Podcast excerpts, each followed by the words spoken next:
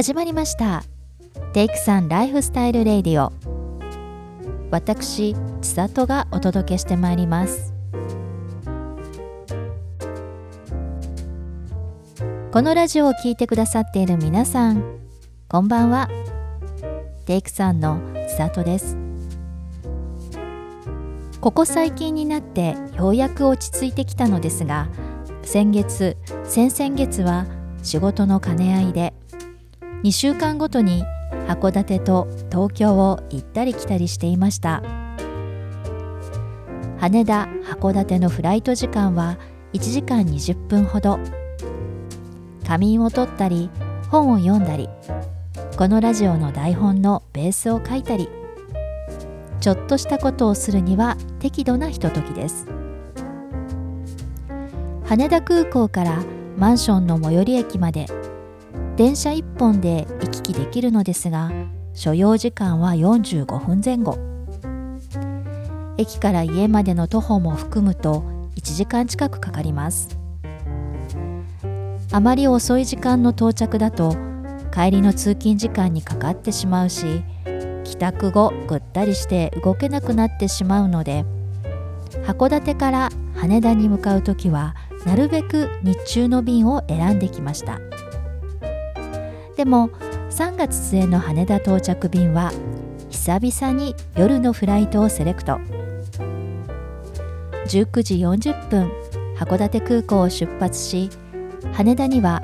21時05分到着。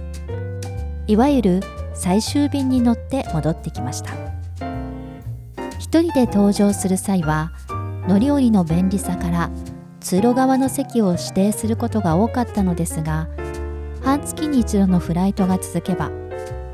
窓の外の景色をゆっくり眺めながら乗る日があってもいいかなと思いこの日は窓側の席を予約しました。朝からどんよりとした曇り空だった函館市内。夕方ざっと雨が降ったおかげで車で空港に向かう頃には綺麗な夕暮れ空が広がり離陸する頃にはすっかり夜の表情函館市街地の夜景を眼下に見ながら飛行機は高度をぐんぐんと上げていきました270席を有するボーイング767の機内は春休みを利用して北海道旅行に来た家族連れや大学生とおぼしきグループなどで満席。それぞれの席で旅行の思い出話に花を咲かせているようで。私はジャズ女性シンガーのハスキーボイスをイヤホンで聞きながら遠くに楽しげな声を感じつつしばらく窓の外を眺めていました。でもそのうちになんとなく寂しい気持ちになってそっとまぶたを閉じました。これがもし昼間のフライトだったら寂しさを感じることはなかったかもしれません。だけど夜の飛行機はなぜだかほんの少しの切なさが混じります。例えば夏の夕暮れ都心のビル群を彩る空の色が変わっていく時のワクワク感の中にぎゅっと湧き上がる切なさ。みたいな感じです。